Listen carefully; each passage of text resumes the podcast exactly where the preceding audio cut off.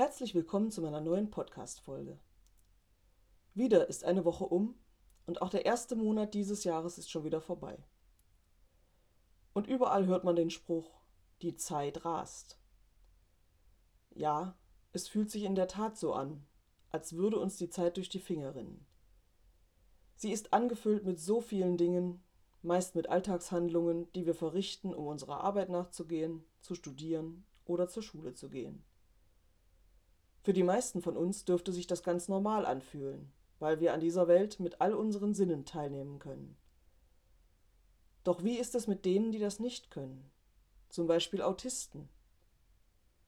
Ich habe das Buch Mein fremder Sohn von Portia Iverson gelesen, das auch in dem Paket meiner Schwägerin war. Portia Iverson und ihr Mann haben im Jahr 1995, kurz nachdem bei ihrem Sohn Dove Autismus diagnostiziert worden war, die Organisation Cure Autism Now gegründet, um die Autismusforschung, die damals mehr als dürftig war, voranzutreiben. Es vergingen etliche Jahre, in denen es zwar voranging mit der Forschung, aber das erhoffte Wunder, dass Dove geheilt werden könnte, blieb aus.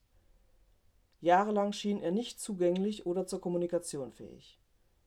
Seine Eltern gingen auch davon aus, dass er auf dem Bildungsniveau eines Kleinkindes geblieben war. Die beiden empfanden akut, dass ihnen die Zeit durch die Finger rann. So vergingen acht Jahre, und die Hoffnung auf das Wunder schwand.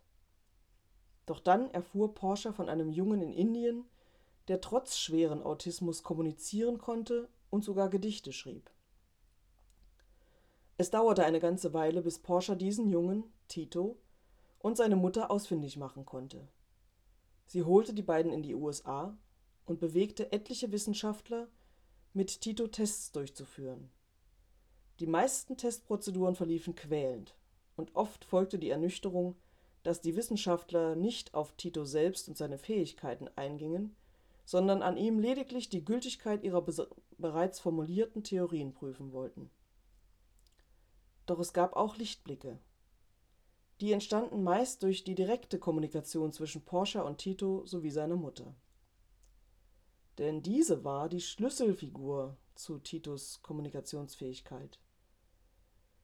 Sie hatte durch eigenes jahrelanges Ausprobieren einen Weg gefunden, Titos Aufmerksamkeit so zu steuern, dass er auf ihren Impuls hin auf Buchstaben auf einer Buchstabentafel deuten und so kommunizieren konnte. Und es erfüllte sich in der Tat die Hoffnung, dass sie diesen Effekt bei Porschers Sohn wiederholen konnte und später auch bei anderen autistischen Kindern. Endlich fanden Porsche und ihr Mann Zugang zu ihrem Sohn und erfuhren, dass er in den Jahren lesen und rechnen gelernt und vieles mitbekommen hatte, was um ihn herum geschehen war. Es war für mich sehr spannend, diesen Bericht zu lesen. Es kamen zwangsläufig viele Fachbegriffe aus der Neurologie darin vor, aber alles in allem war das Buch gut lesbar. Tito und seine Mutter nehmen darin zwar viel mehr Raum ein als Porschers Sohn, aber letztlich ist das auch verständlich, da das Verständnis von Titos Kommunikationsfähigkeit überhaupt erst den Zugang zu DAF ermöglichte.